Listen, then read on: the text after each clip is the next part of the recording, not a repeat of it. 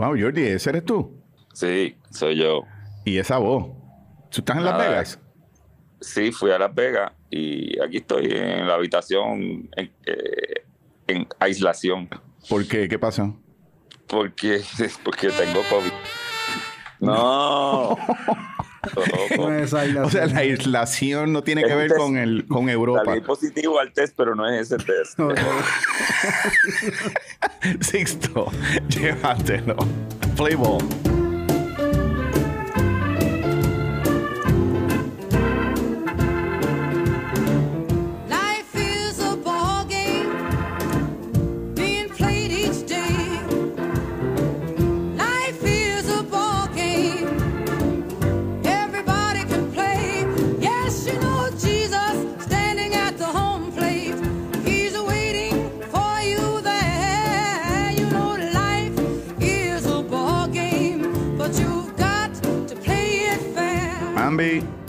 Jordi.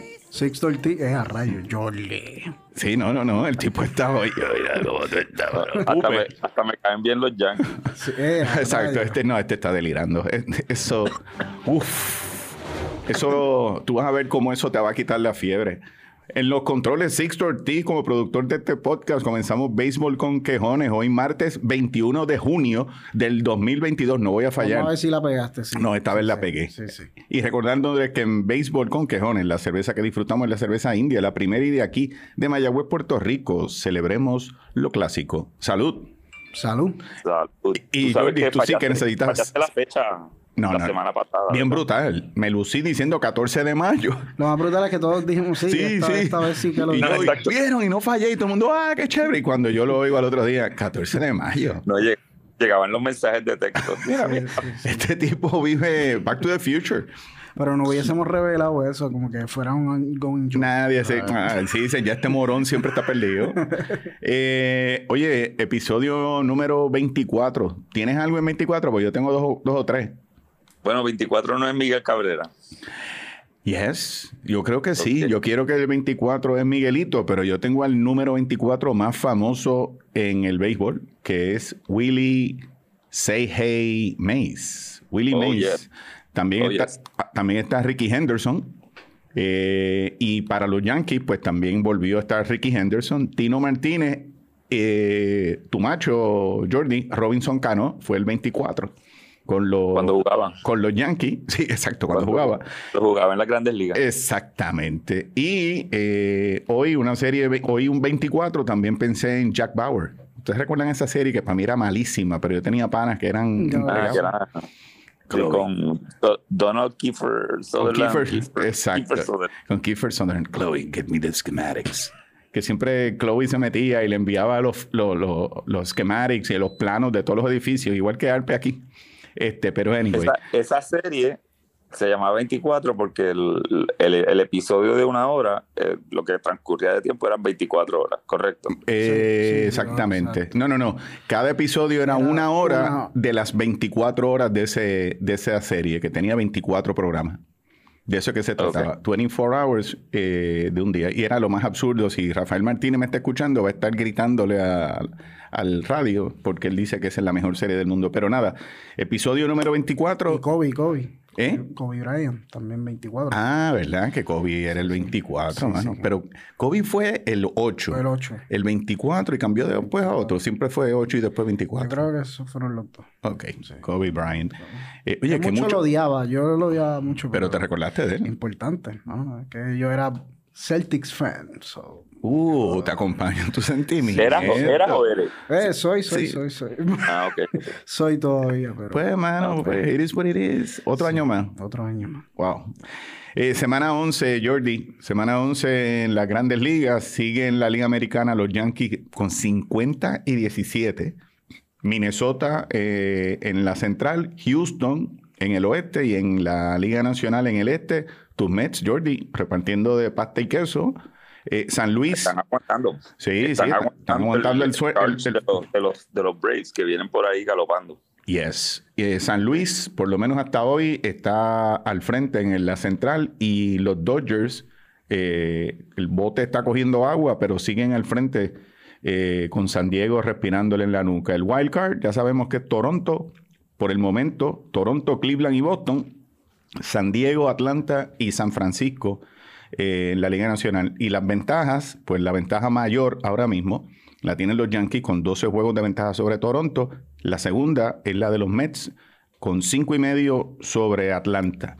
Los equipos más calientes ahora mismo en cuanto a cómo han jugado en los últimos 10 juegos, los Yankees con 9 y 1 y Atlanta y Cleveland con 8 y 2. Pero Milwaukee es el único equipo, Milwaukee es el único equipo que ha ganado por lo menos la racha, todo el mundo tiene uno ganado o dos, o dos ganados. Milwaukee es el único que tiene cuatro ganados. Todos los los demás. Los Yankees Son el único equipo que llegar, en llegar a 50 juegos ganados. por el momento, También. sí, ya Por- llegaron a 50. Si sigue esa racha es absurdo cómo terminaría el récord. Creo que está en 124 y olvídate, un- un- una barbaridad.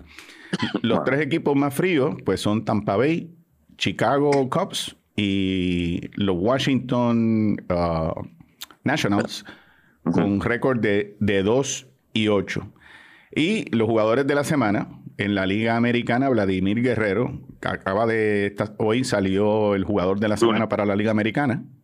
Vladi, eh, tres honrones, siete empujadas. Paul Goldschmidt, cuatro honrones, once empujadas. Y si tú tuvieras hoy que escoger el jugador, el, el más valioso en la Liga Nacional, ¿a quién tú se lo dabas? Pues yo, te, yo tengo a Paul Goldschmidt primero, todos son dos primeras bases. Ajá. Piralonso segundo y. Ah, bueno, bueno, Machado juega tercera. Y Manny Machado. Ese, ese es mi orden. Pidalo- Pidalonso es segundo. Sí. Pidalonso está teniendo, oye, Pidalonso me ha, sinceramente, me ha hecho quedar bien mal. Yo no pensé que iba a tener una temporada tan brutal y el tipo está, está jugando muy, muy bien. Eh, fíjate, yo tengo a Goldschmidt, primer lugar, ahora mismo, seguido por Manny Machado y Alonso. Alonso está ahí, porque los Mets están ahí. Tú tienes toda la razón en eso. En la Liga Americana, en la Liga Americana, tengo a George, segundo lugar, para variar, porque mi primer, mi MVP ahora mismo es Ramírez. José Porque Ramírez. odio no, el odio no, te deja No, no es odio, Jordi, no es odio. Si George no estuviese con los Yankees, los Yankees todavía tienen un mejor equipo que el que tiene Cleveland. Cleveland sin José Ramírez, ¿a quién tienen? A Andrés Jiménez, que se llama, y no es el Jíbaro. Hay alguien, no en serio, hay un Jiménez, pueden buscarlo, pero es- esa gente no tiene nadie. Y el tipo está, está, ahorita puedo ver las estadísticas, es más, te las puedo decir ahora. José Ramírez está bateando, es el líder en OPS. Tiene 62 carreras empujadas. De hecho, creo que está lesionado. Eh, se lesionó en un- el, el- el pulgar. Así que si lo ves por el expreso, dale pon, porque no puede ni tan siquiera levantar el dedo para pedir pon. Pero está con el Permiso, Bambi. ¿Qué equipo? eh, Cleveland. Cleveland. Eh, pero José Ramírez, Jordi, tiene 62 empujadas, un OPS de 1039, o sea que es el líder en- ahora mismo entre los, todos los peloteros. Sí, Andrés Jiménez. ¿Es Andrés Jiménez? Pues mira, ese Pero, es, pero Jiménez con G. Está bien, pero anyway, sí, pero sí, pero ese es el que le sigue, brother. ¿Cómo tú me vas a decir que su equipo está clasificando? Está, va a entrar, tiene esta temporada. Pues Manuel es el que le está cargando el equipo. Yo no estoy diciendo que George tenga una mala temporada. Yo George tiene una tremenda temporada. Pero me parece que, que hay que considerar también a, a José Ramírez y a otro que viene por el lado, es Rafael Devers. Devers es otro que está teniendo tremenda temporada y está ayudando a Boston a que esté ahora mismo clasificándose en el Wildcard Journey. Este, Bueno, digo, eso, eso está bien. esta- la evaluación está, está bien hecha porque tú estás usando la, la letra de más valioso sobre, sobre mejor jugador. Yo, yo particularmente no parto de la premisa, a mí no, para mí el más valioso no es el de los números más altos en la temporada, es realmente cuán importante fue esa pieza para que ese equipo o él complementar ese equipo para ganar. Por eso es que sigo viendo que Mike Trout, digan todo lo que digan, sí, sí, terminó con tremendos números, pero no debe ser el más valioso. Debe tal vez ser el jugador más sobresaliente, ofensivo, llamarlo así, jugador eh, ofensivo más sobresaliente en la Liga Americana. Pues dáselo Sí, pero. Pero ¿quién es el más valioso? Ah, eso se va a hablar de los jugadores que ganaron. Y ahí se decide quién fue el más valioso. El que llevó ese equipo a... El, que sin ese equipo, es- que es como se dice, el sine qua non. Sin él, nada. Sin ese no se llega a algo. Dale, No me la vas a Dale. comprar. dale, te creo. No te voy, no voy a. Qué jodienda, mano. No, Mira, no, te- sí, dime. no tengo para. Si alguien no tiene, no, no, no, no gastes tus energías en eso. Sí, mira, lo que sí le puedo pedir, como hoy estamos nosotros alone con Sixto, eh, Jermaine vuelve en dos semanas. Los que difieran de nosotros o tengan algo que opinar, están invitados a enviar su. Que sumen, que sumen lo de los Que voice. zumben, sí, que nos escriban o que nos llamen o nos dejen mensajes y nos pueden escribir a bsqpodcast a gmail.com o nos pueden eh, a través de. WhatsApp en la, y en las redes, a aquellos que nos conocen, pues nos pueden enviar su comentario de qué es lo que ustedes opinan sobre lo que nosotros estamos diciendo hoy. Pero esa es mi, por lo menos Bambi, mi posición sobre quiénes serían ahora mismo los jugadores más valiosos. Mira, series importantes para esta semana. Nueva York está en Tampa. Los Mets están empezando una serie bien importante hoy. Son dos juegos nada más, ¿verdad, Jordi? De, ¿Con quién? Con Houston. Mets y Houston. son, son dos juegos. Eh, San Francisco está visitando Atlanta y San Luis está visitando a Milwaukee en otra en la competencia por la liga por la división central. Series importantes para este weekend. Houston va a estar en Nueva York. Los Dodgers van a estar en Atlanta, que yo creo que esa es la serie que Germain también piensa estar. Toronto va a estar visitando a Milwaukee y Filadelfia va a estar visitando a San Diego. La serie de Toronto y Milwaukee eh, particularmente me llama la atención porque Milwaukee tiene muchos tirapiedras que estoy seguro que le van a estar pichando pegado a los bateadores de Toronto. Y, no me extraña que alguien coja un pelotazo y quisiera ver eh, las reacciones de Toronto jugando contra Milwaukee. Eh, a lo mejor sí, a lo mejor no. Filadelfia, como dije, en San Diego es otra serie importante. Ahorita voy a estaba viendo y lo voy a seguir eh, mencionando ahorita con los lesionados.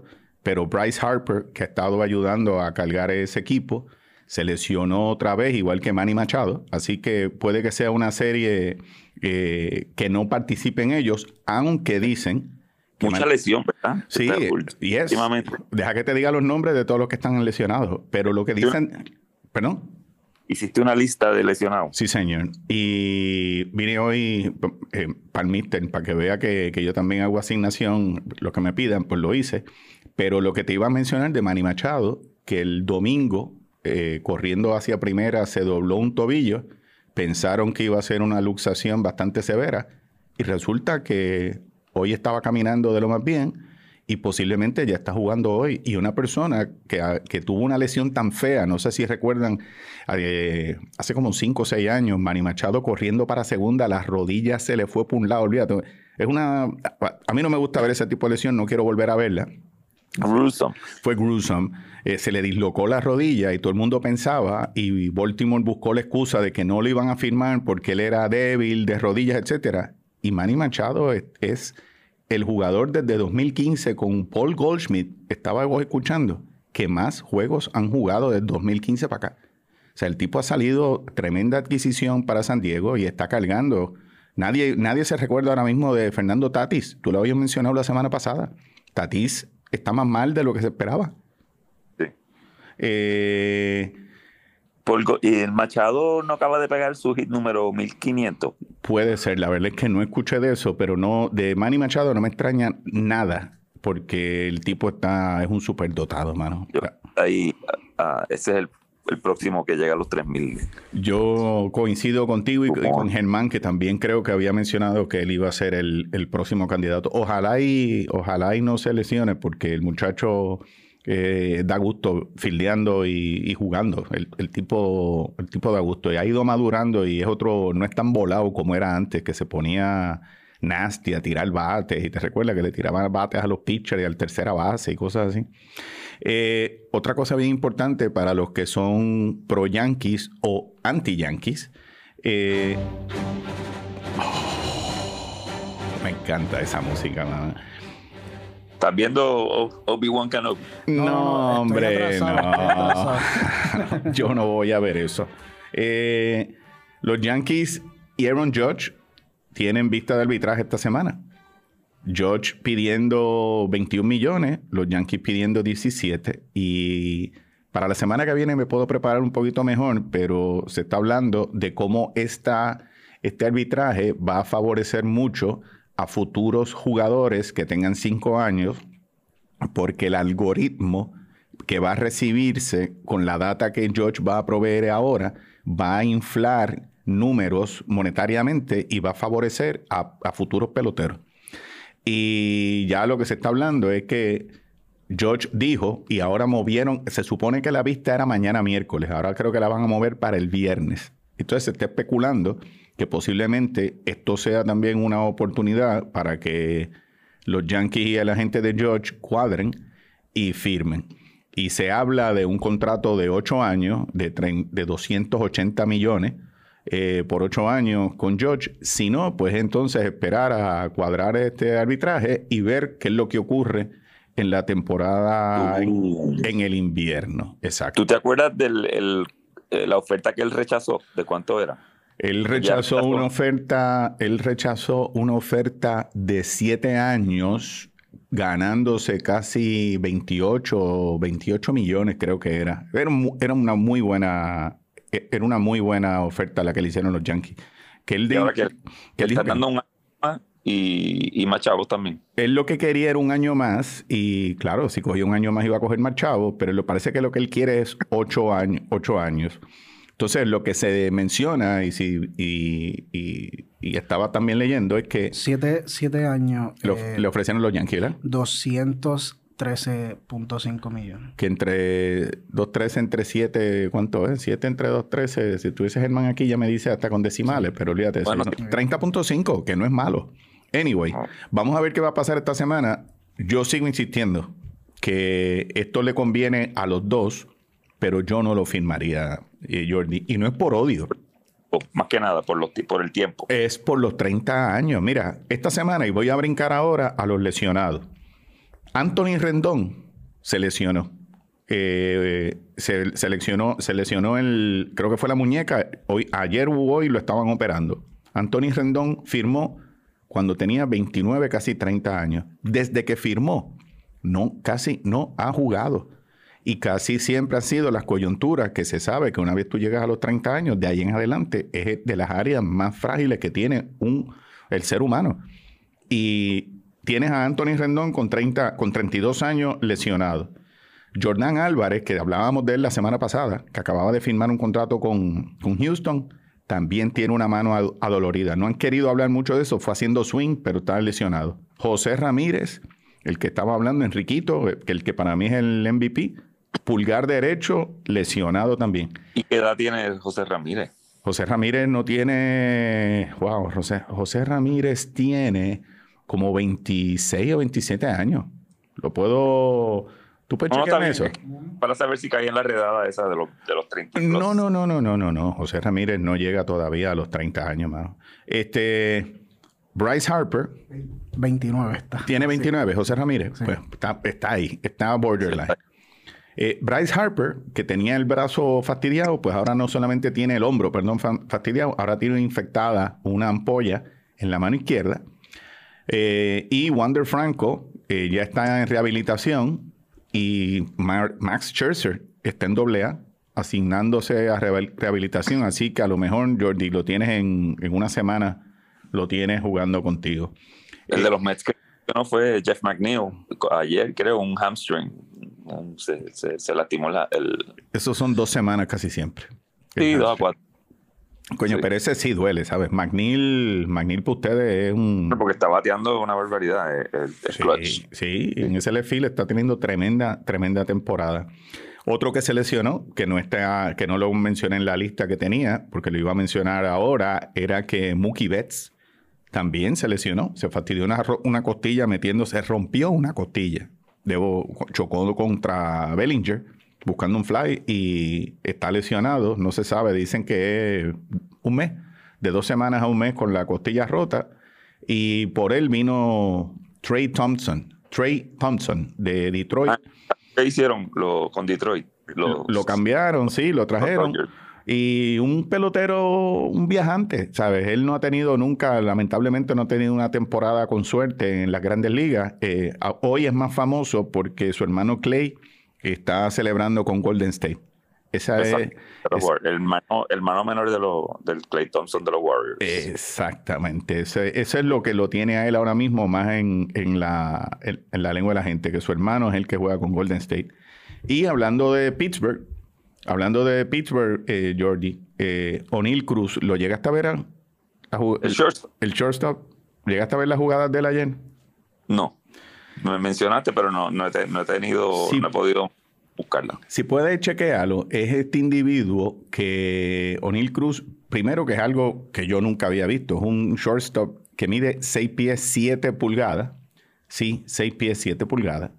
Eh, shortstop, tiene 23 años, de Nizao, la República Dominicana. Y ayer en una jugada que a mí me parecía una jugada habitual, veo que da dos pasos hacia adelante, pompea la bola dos veces y tira a primera y hizo, e hizo un tiro que la pistola lo agarró en 96.7 millas por hora. O sea, lo que tiró fue un petardo. Pero mi pregunta es, para los que están viendo o escuchando el podcast, ¿ustedes favorecen eso? Me recuerda un poco a ese, a este Ciore Furcal, era uno que tiraba durísimo para primera base, que esperaba hasta el último momento para tirar un chicharo a primera, y había Rey Ordóñez de los Mets. También era otro que siempre estaban forzando el tiro, tirando bien duro cuando tú no tienes que tirar así todo el tiempo. Pero posiblemente el chamaco con la adrenalina, su primer juego de grandes ligas, quiere demostrar lo que el tipo puede ser.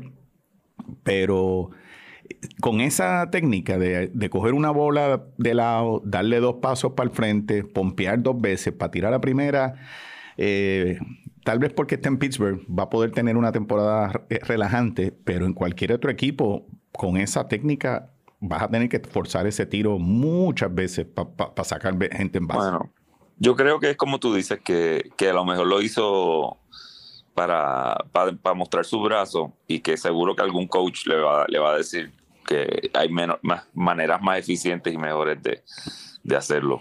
Sí.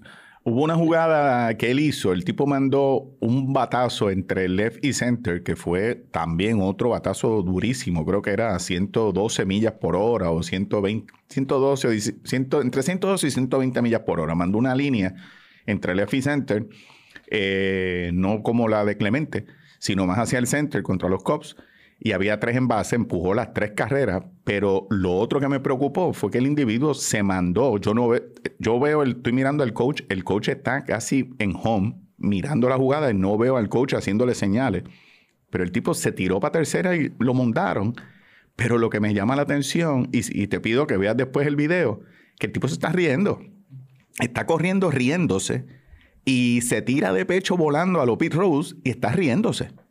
Y yo digo, este tipo sabe que está en grandes ligas. ¿O será eso que está tan y tan contento que, que no entiende que esto es una jugada en un juego válido para el pool?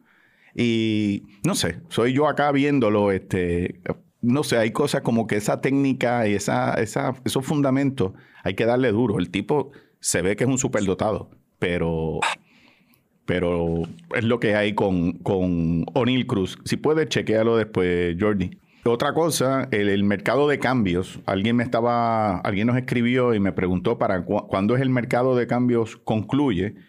El mercado de cambios está activo ahora mismo, pero concluye en seis semanas. El 2 de agosto concluye. De hecho, el 2 de agosto, sí, el día que murió Thurman Monson. Eh, ese día concluye el mercado de cambios. Y nuevamente Roberto Noniella nos escribe y felicitando por el programa y nos, y nos hizo un comentario que me llamó la atención y quería mencionarlo, de que ya él no recuerda tampoco lanzadores cuyo estilo fuese bien notable o bien notorio, que tú viendo su silueta podías decir, ah, ese es fulano de tal. Y pensando en lo que él me estaba diciendo, empecé yo a- al lado de acá a pensar en lanzadores que con solo ver su silueta tú podías saber quiénes eran. Por ejemplo, Tom Seaver, Tom Seaver, Juan Marichal, Warren Span. Estoy hablándote de la prehistoria. Este, no la prehistoria, pero para lo que fue para nosotros la historia. Un Jim Palmer levantando, levantando la, también la pierna. Recientemente, en los 90 y en el, perdón, en, el- en el los 2000, ya en el siglo XXI, Tim Lincecum, el freak, la manera que lanzaba. Sí. Mike Musina también como abridor y de los... Este-. Este es tu top 5. No, no, no, no, no, son lanzadores que yo estuve luego pensando de hablar con Ro- que de escuchar el mensaje de Robert, pensando en lanzadores que si los veo o si con ver su silueta ya tú podías saber quiénes eran y ahora mismo tú te pones a ver lanzadores y como que casi todos se parecen en su en su release y Pues, ah, tu lista se presta para un top 5 si es que no tenemos un top no, 5. yo, yo tengo un top 5 y yo tengo un top Ah, 5. ok. Yo tengo un top 5. Y, y de los relevistas, lo que quería mencionar es que también los mismos relevistas de antes, habían unos que eran bien notorios, como era Kente Colby de, de Pittsburgh, como era Dan, Dan Quisenberry con los Reales, como fue Rich Gossage en su release con, con los Yankees y otros montones de equipos con los que jugó, pero fue más notorio y por lo menos llegó al Hall de la Fama eh, a través de haber ganado la Serie Mundial con los Yankees.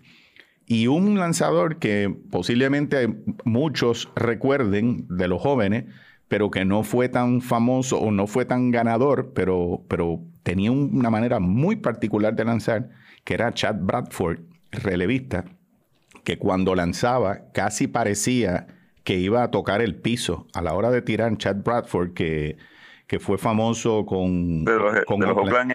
Exactamente. Con Oakland fue que donde fue más notorio, pero también brincó y tocó varias, varias esquinas. Vámonos. Creo que lo, impor- lo importante Ajá. es que no te pongas a hacer una lista de cuán bien se ven los jugadores en los uniformes. No, eso es de Germán. Esa, esa, eso es.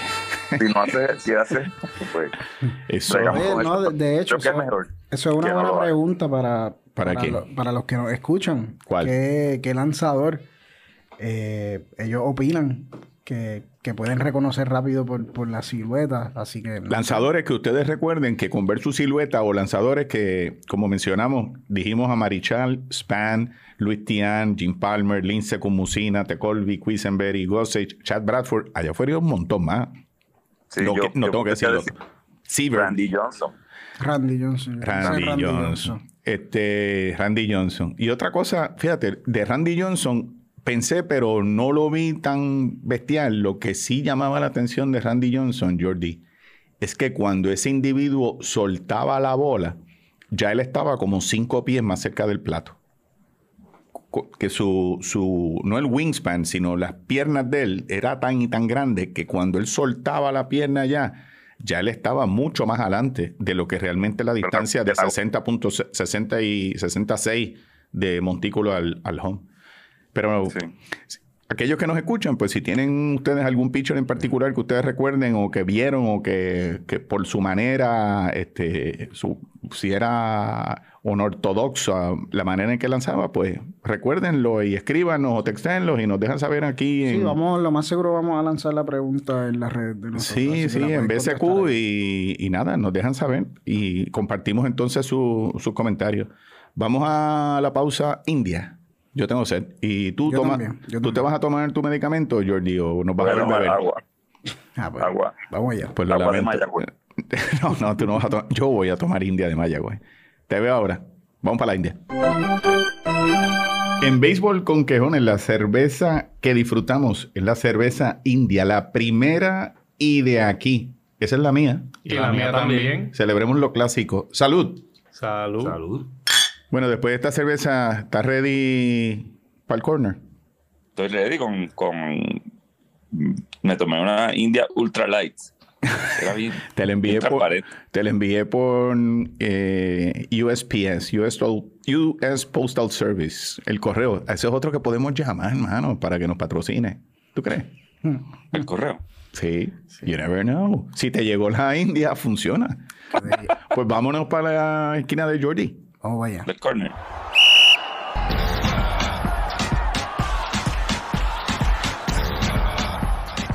Bueno, lo que, lo que salió esta semana pasada, Ajá.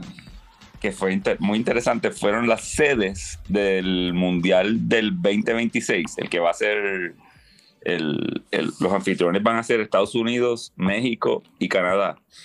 Eh, y salieron las ciudades donde van a ser los juegos. De las, 16 pues de las 16 ciudades, hay, eh, hay dos que son en Canadá, que son Toronto y Vancouver. hay solamente tres que son en, en México, que son Ciudad México, Monterrey y Guadalajara. Y en Estados Unidos el resto, que, eh, que son 11. Ajá. Y, Sí. y son Seattle, Washington, San Francisco en, en California, Los Ángeles en California, Kansas City, Missouri, Dallas, Texas, Houston, Texas, en Atlanta, Georgia, Boston, Massachusetts, Filadelfia, Miami y Nueva York. En Nueva York, New Jersey. Esa- así que había En mucha gente con... Tú me quieres decir a mí que Atlanta, Kansas City y hubo otras, me, me dijiste una en Missouri. Kansas City, Missouri. Kansas City, Atlanta y cuál más había, es que había otra que son mejores sedes que país, que, que San ciudades. Francisco, Bay. No, no, San Francisco está bien, pero te digo, es que eh, A mí me personalmente. estuvo- Ajá, dime. a mí me estuvo bajito el- la cantidad de, de ciudades en, en- en Canadá y en México. Yo pensé que lo iban a distribuir un poquito, un Chico, poquito mano, más. esto está ofensivo. 11, 11 en Estados Unidos y, y las otras 5 en, repartido en dos países. 3 en México. México, cuando la religión de México es el fútbol. Y tú le vas a dar a Monterrey, a Ciudad México y a, y a Guadalajara por la Chivas. Le vas a dar cuando hay otro montón de equipos que hay en Tijuana y otros lugares, pero no se las vas a dar, pero se las vas a dar a los Estados Unidos. Mira, por lo menos un 8-6-2, 8 Estados Unidos, 6 a México y mantén las dos en Canadá. Pa- pues, si no quieres, mantente en Vancouver y la otra ciudad que no recuerdo cuál era. Este, Toronto. Toronto. Toronto. En, en Montreal me estuvo raro que no, que no le dieran, pero busqué el estadio que, que usan allá en, en, en Montreal, el equipo del, del MLS, y la capacidad de ese estadio es, es bajita. No, son una, de, estaba entre 20 y 30 mil personas, o sea que para, para ver la razón de esto es follow the money, tienes que ver los, los Claro. chavos, porque esto, esto es lo único que está pensando FIFA en, los- en los chavos. No, y, y- y mira, pienso yo, tan- quitando un poco del apasionamiento, que me gustaría mucho co- como, como latinoamericano, que también los países latinos tengan su, su, su tarima, ¿no? Y, y su, su escenario en el deporte. El- los eventos violentos que ocurrieron en aquel estadio en México hace como cuatro meses atrás, que se metió la gente y terminaron muertos. Gente, terminó gente muerta. Yo estoy seguro que, que le no habrán ayuda. dicho. No, pues que no va a ayudar porque le van a decir, mira, si tú no puedes proveer a un juego básico tuyo seguridad que tú vas a hacer en un mundial, sorry. Sí. Y de ahí, va- de ahí se habrán agarrado para hacer lo que tú estás diciendo. Decirle, Sí, pues, y- tú, tú no estás ready, pues ahora nos tenemos que ir para otro lado. Sí. Todas estas ciudades de Estados Unidos ya, eh, ya tienen su estadio que es de fútbol solamente, que es solamente donde juegan el fútbol, no, no juegan fútbol americano ni otro deporte, que ya esas ciudades en la que están en el MLS, eh, League Soccer, pues ya, ya tiene su estadio de, de soccer y bueno, y con buena capacidad, así que por eso es que escogieron esas ciudades. Y si tú vas a ir al mundial, ¿a qué ciudades tú piensas ir? Bueno, si tengo, si tengo un apartamento donde quedarme gratis, por ahí. It's not gonna happen. Bueno, a lo Bueno, mejor sí. porque- Tú, tú con, con- Claro. con todos los contactos que tú tienes, lo más Miami, Filadelfia, podría- No, no, no, no. sí. Vacilando, vacilando. Eso no es. Pero si fueses tú, ¿a cuál estadio en Estados Unidos tú crees que vale la pena ir? Dame uno. Bueno, si hay alguno. No sé, yo por acá pensando, si, si tienes alguno. Si no lo tienes, pues no. lo- Yo siempre le hago una pregunta a Jordi que lo, lo, lo mando al corner. Sí, lo dejo como Bueno. pollo. no, no, esto- es que estoy mirando los estadios porque aquí, aquí salen, por ejemplo, el de Filadelfia eh, eh, es el Lin- Lincoln Financial donde juegan los, los, los Eagles. El de Dallas es el AT&T Stadium donde juegan los, los Cowboys. Pues Ajá. yo diría, el- Pues ya de por sí, Dallas, Dallas es el equipo que ya pff, es una sí, línea. pero la capacidad de ese estadio es, es brutal. Cien mil y pico, o qué sé yo. Germán estaría Mira. aquí, me estaría diciendo y, y lo que pagan de revenue y cosas así. Fíjate, el de Atlanta. Yo, iría al de. Los Ángeles, en Sophie, Sophie Stadium en Los Ángeles, que ese no, le- no he estado allí todavía y me gustaría verlo. Si te hago la pregunta, ¿en qué fecha es esto, el mundial? ¿En qué fecha va a ser? Bueno, es en el verano, porque ese mundial es- volvemos ya al verano otra vez. eso. el 20 Este- en Es que aquí 26. Sixto, es que aquí Sixto dice que Atlanta se ve bien. ¿Tú sabes lo que es el calor en Atlanta, brother? Bueno, yo estaba pensando en el estadio, no estaba pensando... El calor en sí, Atlanta en julio es infernal. Ah, bueno, Y- no, no, no, es infernal. Yo recuerdo en una serie, cuando fui con Germán en el 83, Ujú. nosotros fuimos a una serie de los Bravos contra Filadelfia. En el estadio, que era de grama, en el estadio la temperatura era 110 grados, brother. La gente cuando nos ven- los que vendían refresco, que era el hielo picadito ese bien finito como escarcha, cuando se cuando vendían todo, que se quedaban con eso, se lo echaban a la gente para refrescar a la gente, que la gente no le molestaba que le zumbaran el hielo. Así de, bru- de brutal era el calor en, en- en Atlanta. Por eso te digo de que, y le pregunto a Jordi, de que... Bueno, en Dallas va a haber calor también, donde tú quieras que vayas. Sí, si pero si a- no te gusta Dallas- el calor, vete a Toronto y a Vancouver. entonces. Pero en Dallas hay aire acondicionado. Ese parque no tiene Ah, aire bueno, acondicionado. el estadio, sí. El bueno, en Georgia, en Georgia es el Mercedes-Benz. Por eso, por eso pensé el Mercedes. Que también hay- hay aire. Ah, bueno, pues posiblemente eso sea que tiene aire acondicionado y se cierra el techo. Pues ya olvídate lo que te dije. Ay, hubiese Ahí, sido cool Nueva el York, de pero... Sido cool Nueva York, pero para Nueva York se va a tirar todo el mundo. No, y que el- el- los Yankees eh, es en Yankee Stadium donde juega el equipo de Nueva York, ¿no? No, no, no, va a ser en el MetLife. Yo Ah, MetLife. bueno, ya es la mafia de los Mets. No, no tiene que ver nada con ustedes, Jordi, olvídate. No, los, los Mets de City Field, loco. I know, I know. Pero es que Ahí es donde diga juegan los, los Red Bull, el Red Bull. Ah, ok. ok. Este, no se asusten, él, él está Está remoto. él está remoto, no, no, no, exacto. Outbreak. Aquí falta Mira, me Dustin voy, me voy a comer gelato, si Ah. no, si no me... No, no, no, no, no, aguanta el gelato porque te voy a dar. eh, ya, ¿Tienes algo más en el corner? No, nada, el corner fue pequeño, como dije al principio. Eh, te voy a dar, te voy a enviar un- un- una cinta de, valor y de responsabilidad. Este, Germán, escucha bien. Eh, una cinta de valor y responsabilidad para por lo que estás haciendo con el COVID y que no puedes hablar y que después que te diste ese viaje a Las Vegas, que ibas a abrirte hermano en el trabajo con todo y eso, estás dando cara acá, pues good for you, mano. Eh, ok. Una estrellita, una estrellita. esa. No, no, no. Sí, vamos a darle pan. pan, pan. Ok.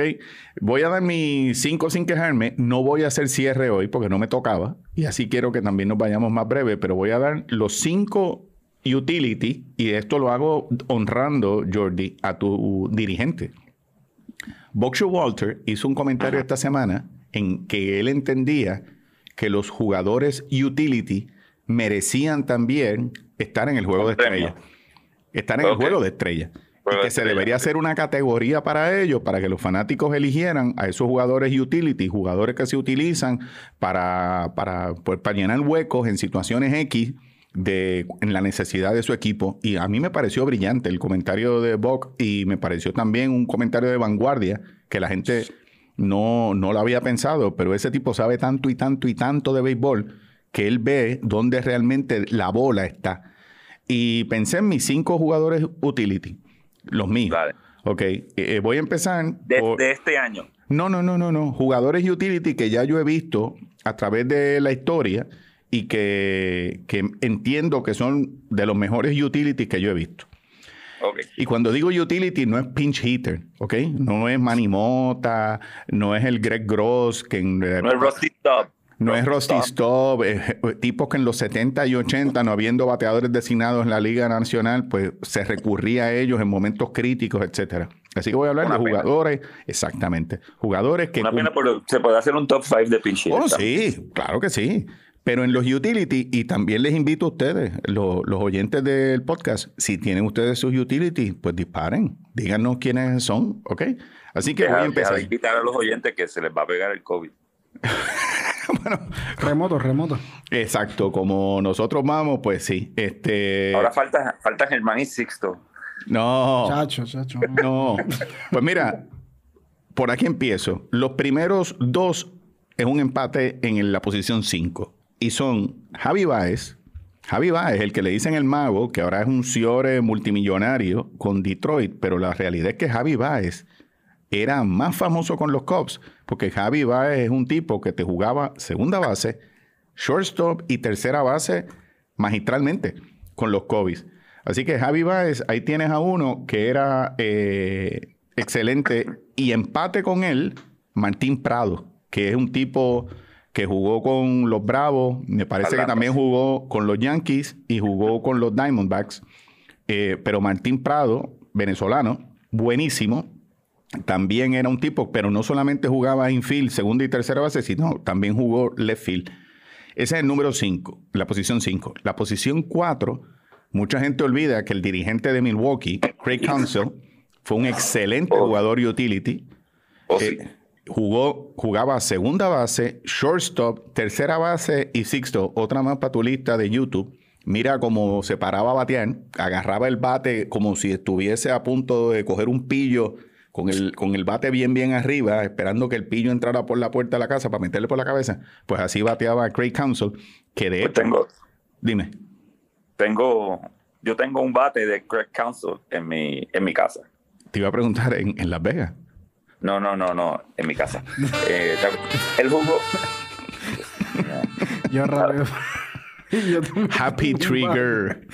pues eh, cuando vino a jugar a Puerto Rico, eh, Craig Council, eh, después de una entrada que había por ahí, caminando para el logout, salió y sacó un bate y lo pasó al, al público, a re- así a regalarlo, y lo cogió mi hijo. No. Sí, así que y ese bate pues está en casa todavía. Pues flaco, Craig Council, pues una, eso de Craig Council, Craig Council tuvo en los dos séptimos juegos de su equipo ganar Serie Mundial, en la Serie Mundial del 95 y una Serie Mundial que todavía yo con medicamentos trato de olvidar, que es la de 2001 eh, contra Arizona. Craig Council fue crítico en esos séptimos juegos y fue un excelente bateador y un clutch hitter excepcional. Esos son, ese es el número 4.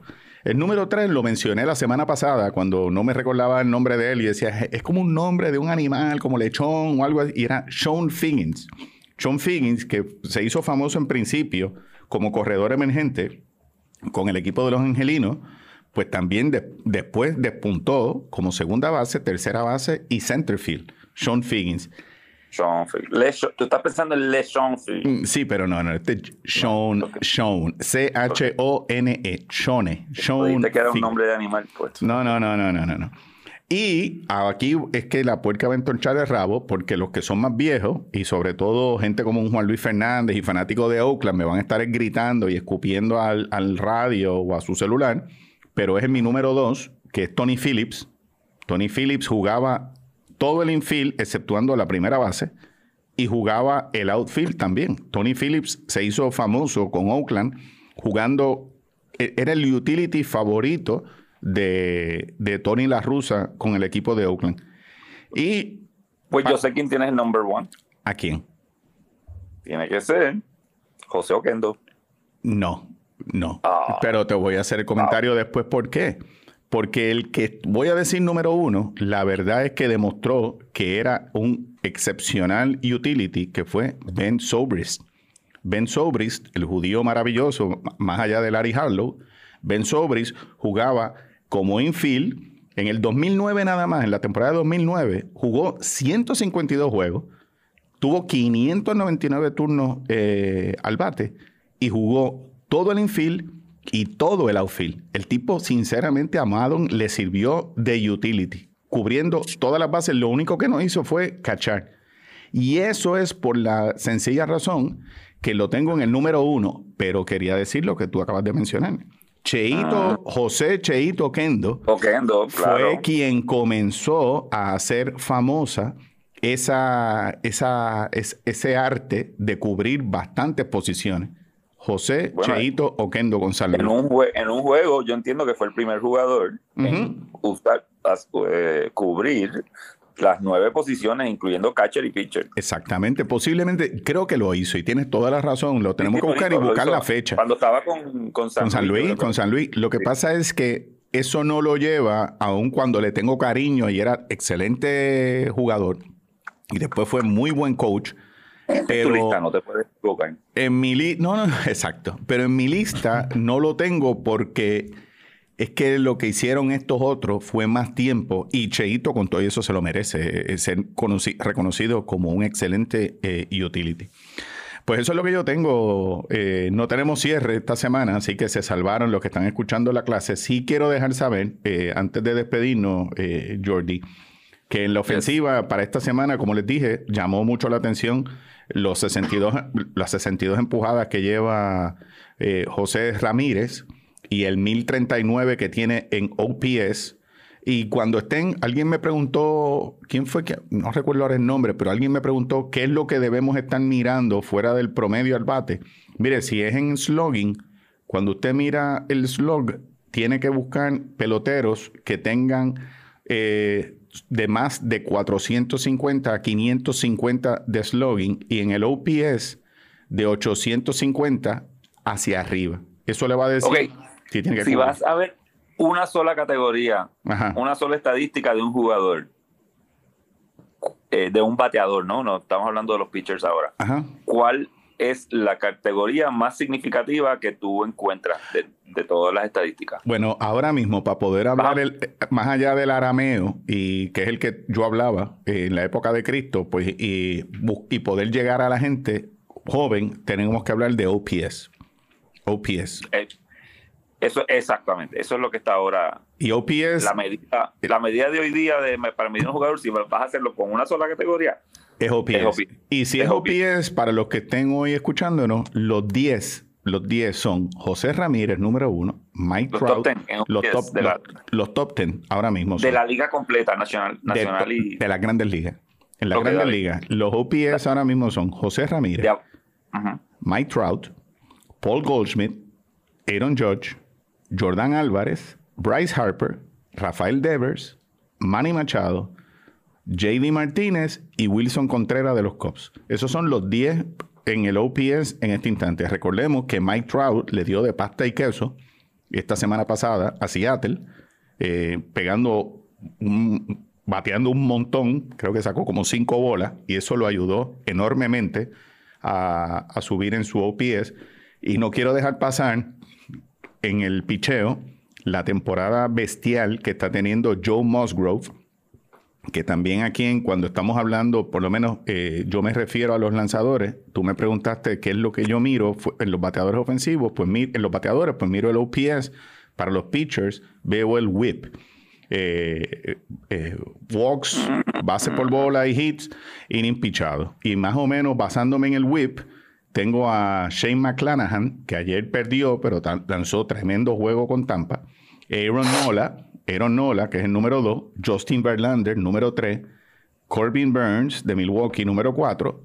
Joe Musgrove, que tiene 8 y 0, con 1.59 de efectividad con San Diego.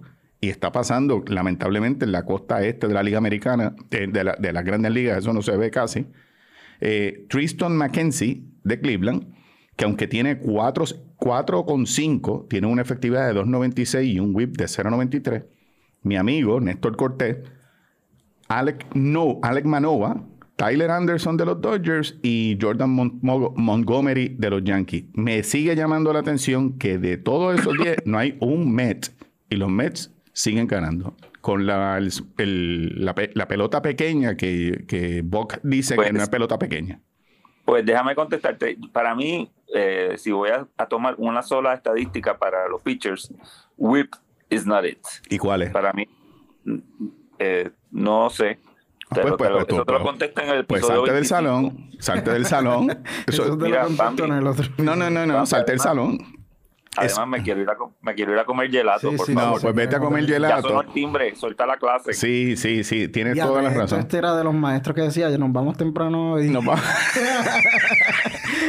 y seguí, Yes. seguí, seguí, Pero seguí. antes, no, no, no. Pero antes, en el lado de nosotros, lo único que tenemos que decirles es que mucho les vamos a agradecer si los comentarios y sus ratings nos los dan a este podcast y que pueden escribirnos a nuestro email, bcqpodcast at gmail.com. También visiten nuestra página en Facebook, chequeen los obituarios para ver si Jordi llega bien la semana que viene. Yo sé que va a llegar bien, se ve bien a color. Al verde es la camisa, no es la cara de él. Ok. de los Eh, Celtics. Estoy con Sixto. Bendito Sixto. Bambi. Jordi. Sixto Ortiz. Nos despedimos hasta el próximo episodio de Béisbol con Quejones. Sixto, llévatelo.